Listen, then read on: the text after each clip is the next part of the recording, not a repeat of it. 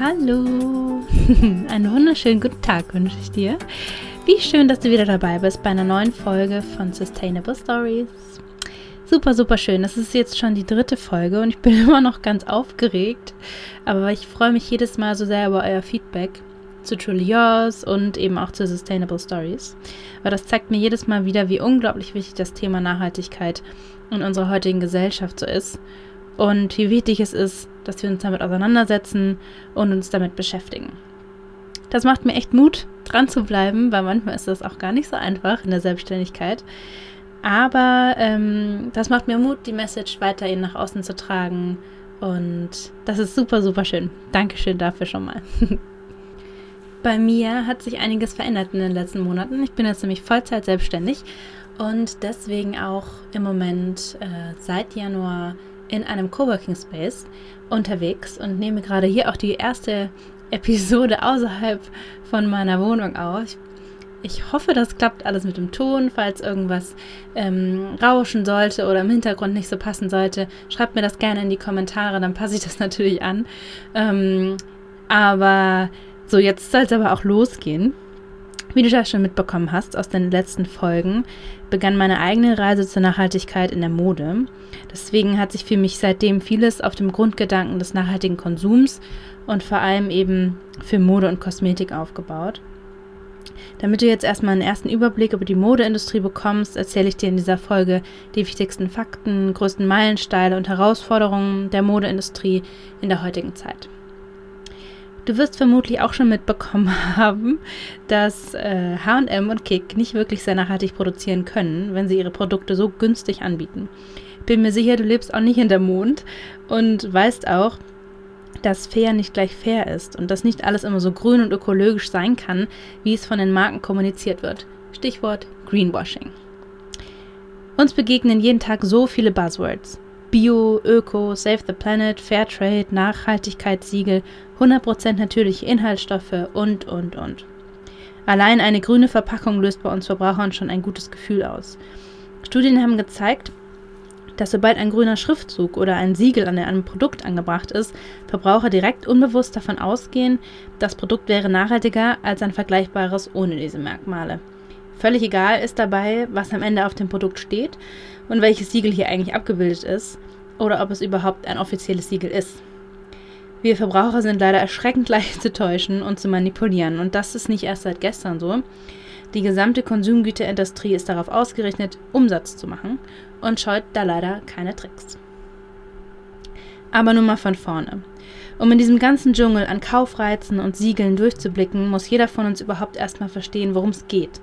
Wenn wir uns einmal die Modebranche genauer anschauen, begegnen uns auch hier unzählige Siegel und grüne Aufschriften. Und das passiert mittlerweile vor allem, weil die Industrie verstanden hat, dass die Nachhaltigkeit in der Mode nicht länger vernachlässigen kann.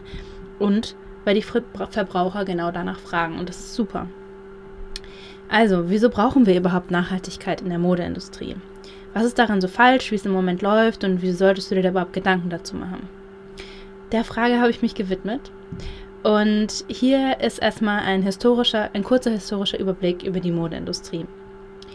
Seit 1970 unterliegt die Bekleidungsindustrie in Deutschland einem stetigen Strukturwandel, der mit einer verschlechterten Position auf dem Weltmarkt und auch innerhalb von Deutschlands im Vergleich zu anderen Branchen einhergeht.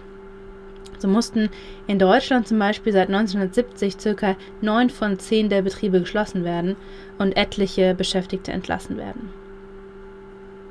Die Produktivitätsfortschritte in den Fabriken und die voranschreitende Globalisierung sind eine der Hauptgründe eben für diesen Wandel. Im Jahr 2005 lief das sogenannte Agreement on Textiles and Clothing, kurz ATC, das heißt zu Deutsch das Welttextilabkommen der Welthandelsorganisation WTO ab.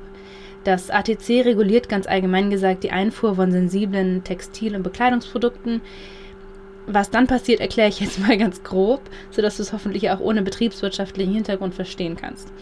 Also durch dieses Ablaufen vom Welttextilabkommen und den damit verbundenen Öffnungen der Handelsgrenzen und der leichteren Import- sowie Exportmöglichkeiten wurde die Bekleidungsindustrie zu einem stark umkämpften Markt.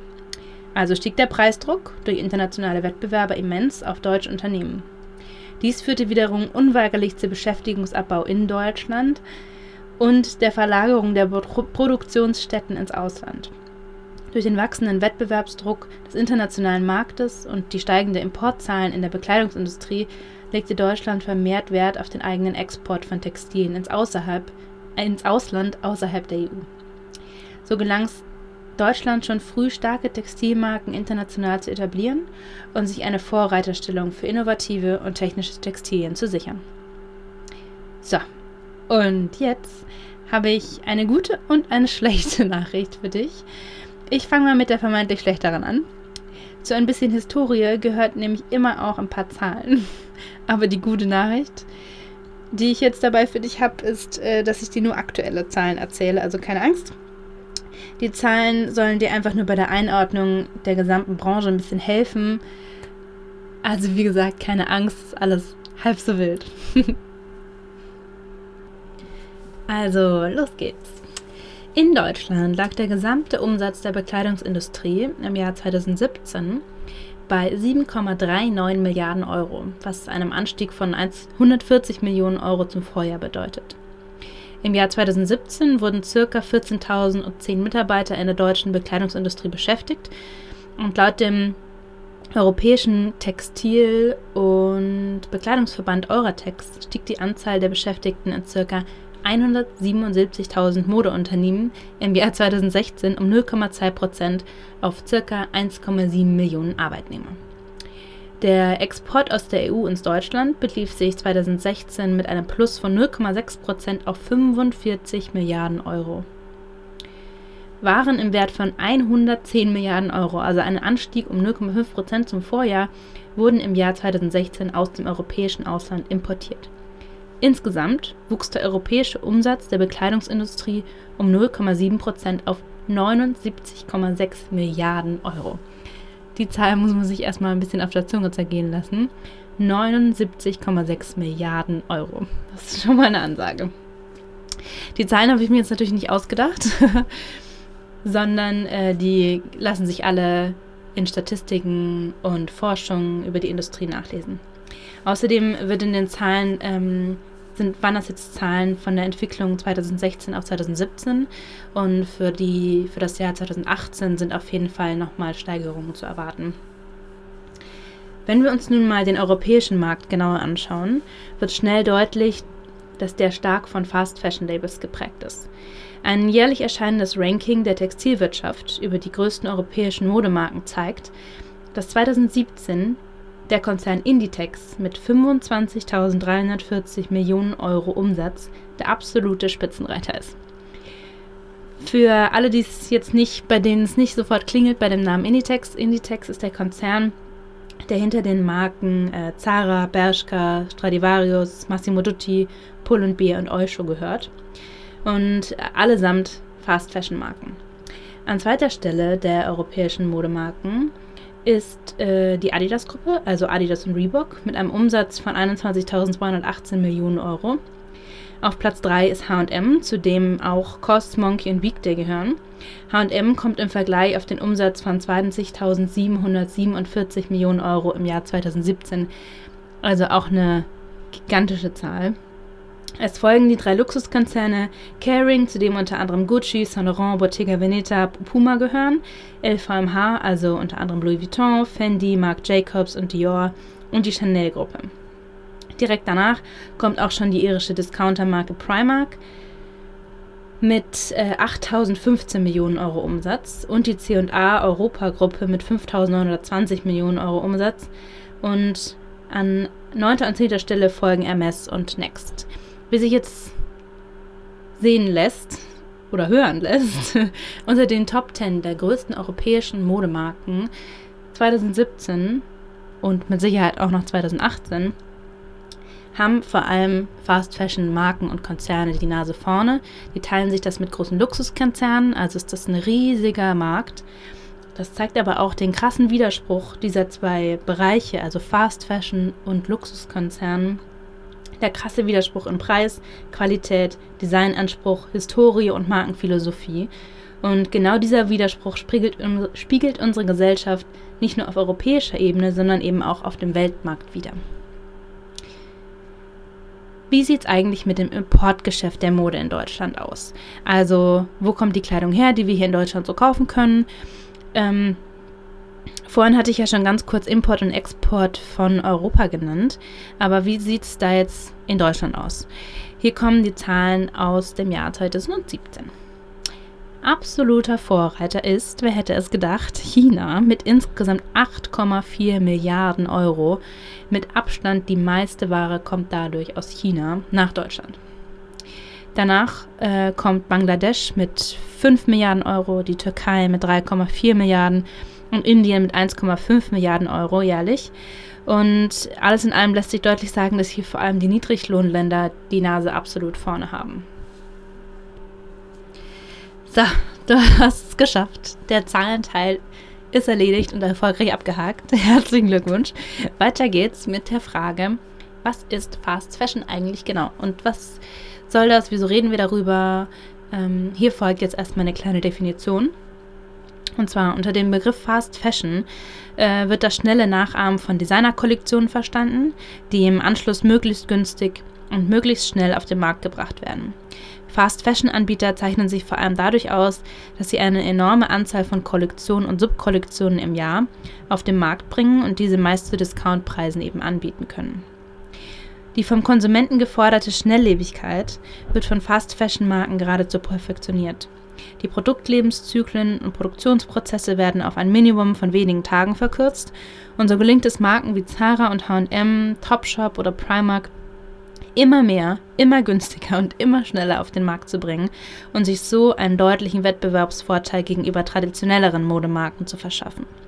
Das klassische Modell von Frühjahr-Sommerkollektion, Herbst-Winter-Kollektion, wie sie auf den Fashion Weeks präsentiert werde, wurde oder wird, entspricht schon seit mehreren Jahren nicht mehr der Realität, geschweige denn den Ansprüchen der Konsumenten.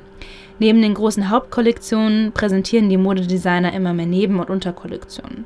Anstatt viermal im Jahr auf saisonale Bedürfnisse einzugehen, lancieren manche Modemarken bis zu 24 Kollektionen im Jahr. 24 im Jahr. Das muss man sich auch erstmal vorstellen. Das ist ein riesiger Workload, der dahinter steckt, nur um unsere Bedürfnisse, unsere die Konsumentenbedürfnisse befriedigen zu können. Der Wahnsinn. Der Grundgedanke einer Modenschau, die Kollektion eben für die kommende Saison in einem halben Jahr zu präsentieren, stößt schon lange auf Ungeduld und Unverständnis der Konsumenten. In den letzten Jahren unterliefen viele Designermarken daher einem drastischen Wandel in ihren Produktionszyklen, Produktionszyklen, um die gerade präsentierte Kollektion so schnell wie möglich in den Handel und an die Kunden bringen zu können. Die lange Wartezeit von bis zu sechs Monaten, bis die Kollektion im Handel zu kaufen ist, sind nicht der einzige Grund für diesen Wandel. Die zeitliche Lücke zwischen dem Modenshow und dem Eintreffen der neuen Kollektion im Handel nutzt die Fast Fashion Konkurrenz sofort aus. Viele Fast Fashion Anbieter haben es sich zur Aufgabe gemacht, die Kreationen der hochpreisigen Designermarken zu kopieren oder sie zumindest umzuinterpretieren und sich von ihnen inspirieren zu lassen, sagen wir es mal so. Da die Produktionsprozesse bei diesen Anbietern meistens schneller und günstiger abgewickelt werden können, ist es ihnen möglich, ähnliche Kollektionen zur gleichen Zeit oder sogar früher noch auf den Markt zu bringen. Um genau diesem Dilemma eben entgehen zu können, müssen alle Akteure der Modebranche in den Lancierungsprozessen umdenken. Zum Beispiel äh, die britische Designermarke Burberry setzt zum Beispiel eben seit 2016 auf das See Now Buy Now Prinzip. Ähm, das ist mittlerweile gar nichts mehr Neues, aber sie waren eine der ersten äh, Designermarken, die das auch mitgemacht haben. Und äh, da geht es eben genau darum, dass die gerade präsentierte Kollektion direkt am nächsten Tag online bzw. in den Läden verfügbar ist. Das setzt eine zeitliche Verschiebung der Designprozess und Produktion voraus, die die mitunter sehr traditionellen und eingefahrenen Prozesse verändert und teilweise gegenläufig wirkt. Um die Kollektion direkt auf den Markt zu bringen, und flexibler zu sein, können die Designer weniger auf saisonale Trends eingehen und äh, deswegen werden vor allem vermehrt Season-less-Kollektionen angeboten, also Kollektionen, die nicht mehr an Herbst, Winter oder Frühjahr, Sommer eben gebunden sind. Jetzt denkst du dir wahrscheinlich, schön und gut, das ist ja alles interessant. Aber was ist jetzt im Vergleich Fair Fashion genau? Und da hast du Glück. Das erkläre ich dir nämlich jetzt. Der Begriff Fair Fashion bezeichnet allgemein Bekleidung, die unter fairen und ökologisch korrekten Umständen produziert wurden. Alle beteiligten Arbeiter der Fabriken entlang der gesamten Supply Chain eines Kleidungsstückes müssen zu fairen Standards entlohnt und beschäftigt werden, um diesem Kriterium zu entsprechen. Zusätzlich setzen viele Fair Fashion Labels auf Siegel, die ihre Produktionsbedingungen und Herstellungsprozesse sowie die verwendeten Materialien zertifizieren. Diese Siegel können helfen, die Bedingungen hinter dem Kleidungsstück offen und transparent zu gestalten und sollen eine Einordnung für den Kunden und eine Bewertung im Handel einfacher machen. Soweit so schön. Bis heute gibt es aber leider kein einheitliches Textilsiegel, welches sowohl faire als auch ökologische Standards in einem vereint und das auf weltweiter Basis. Sowas gibt es nicht. Wenn ich da falsch liege und du gerade zuhörst und von einem anderen Siegel weißt, das genau das eben beinhaltet, dann schreib mir gerne, weil das würde mich selbst sehr interessieren. Aber bei meinen Recherchen bisher habe ich das nicht gefunden, dass es ein einheitliches System dafür gibt. Es gibt nämlich insgesamt so viele Siegel, die teilweise auch einfach von Unternehmen zu Imagezwecken selbst kreiert werden, dass mir da selbst oft der Überblick gefehlt hat. Und wenn es dir da jetzt genauso geht und du auch ein bisschen lost im Dschungel der Siegel bist, dann herzlich willkommen im Club. Damit bist du sicher nicht nicht alleine. Viele Kunden sind durch die vielen Siegel und Zertifikate vermehrt überfordert und es fehlt ihnen an Vertrauen, da es kein weltweit einheitliches System eben gibt. Wichtig für die Glaubwürdigkeit eines Siegels, gut zu wissen, ist ähm, vor allem die Möglichkeit einer unabhängigen und externen Prüfung der Produkte und des Siegels und der Kriterien sowie die Offenlegung jeglicher Handelspartner und Produktionsstätten. Auf meinem Blog habe ich ähm, schon mal eine Übersicht über die wichtigsten Siegel in der Modebranche erstellt. Ich verlinke dir den Artikel direkt unten in den Notizen, dann kannst du dir das auch direkt nochmal anschauen. Du merkst mal wieder, das Thema Fair und Fast Fashion und die gesamte Modeindustrie in einer einzigen Podcast-Folge abzuarbeiten, ist quasi unmöglich. Ich habe jetzt nur ein bisschen an der Oberfläche gekratzt. Aber ich hoffe, du hast durch die Folge schon mal einen ersten guten Einblick bekommen über die Begriffe und die aktuelle Marktsituation. Wenn du dir zu einem bestimmten Bereich ähm, noch detailliertere Infos wünscht oder du was Bestimmtes vermisst hast, dann schreib mir das gerne in den Kommentaren oder schreib mich einfach direkt an. Ähm, viele Fakten zur Modeindustrie findest du übrigens auch auf meinem Blog direkt. Da kannst du dich schon mal ein bisschen durchstöbern. Ein paar wichtige Artikel verlinke ich dir jetzt hier auch schon mal direkt unter der Episode, die thematisch passen könnten. Eieiei, die Folge ist jetzt aber echt ganz schön lang geworden. Danke fürs Ranbleiben und Durchhalten. Ähm, nur noch das Letzte, was ich sagen will. Einer meiner persönlichen Hauptgründe, eben von Fast zu Fair Fashion zu wechseln, war erstmal, dass ich mitbekommen habe, wie überhaupt die Strukturen und die Verhältnisse sind und die aktuelle Situation in der Modebranche, aber auch das Thema Umweltschutz. Und um die Umwelt geht es in der nächsten Episode. Also ich würde mich freuen, wenn du dann wieder dabei bist. Und Ansonsten hoffe ich, die Folge hat dir gefallen und lass mir gerne ein bisschen Feedback da. Teil das gerne deinen Freunden, sag gerne anderen Bescheid, teil den Podcast. Hilf mir, euch zu helfen, mehr Informationen rauszutragen und dass das Ganze eine noch viel schönere und stärkere Bewegung werden kann hin zu einer nachhaltigeren Modewelt. Alles klar, bis dann, bis zum nächsten Mal. Tschüss.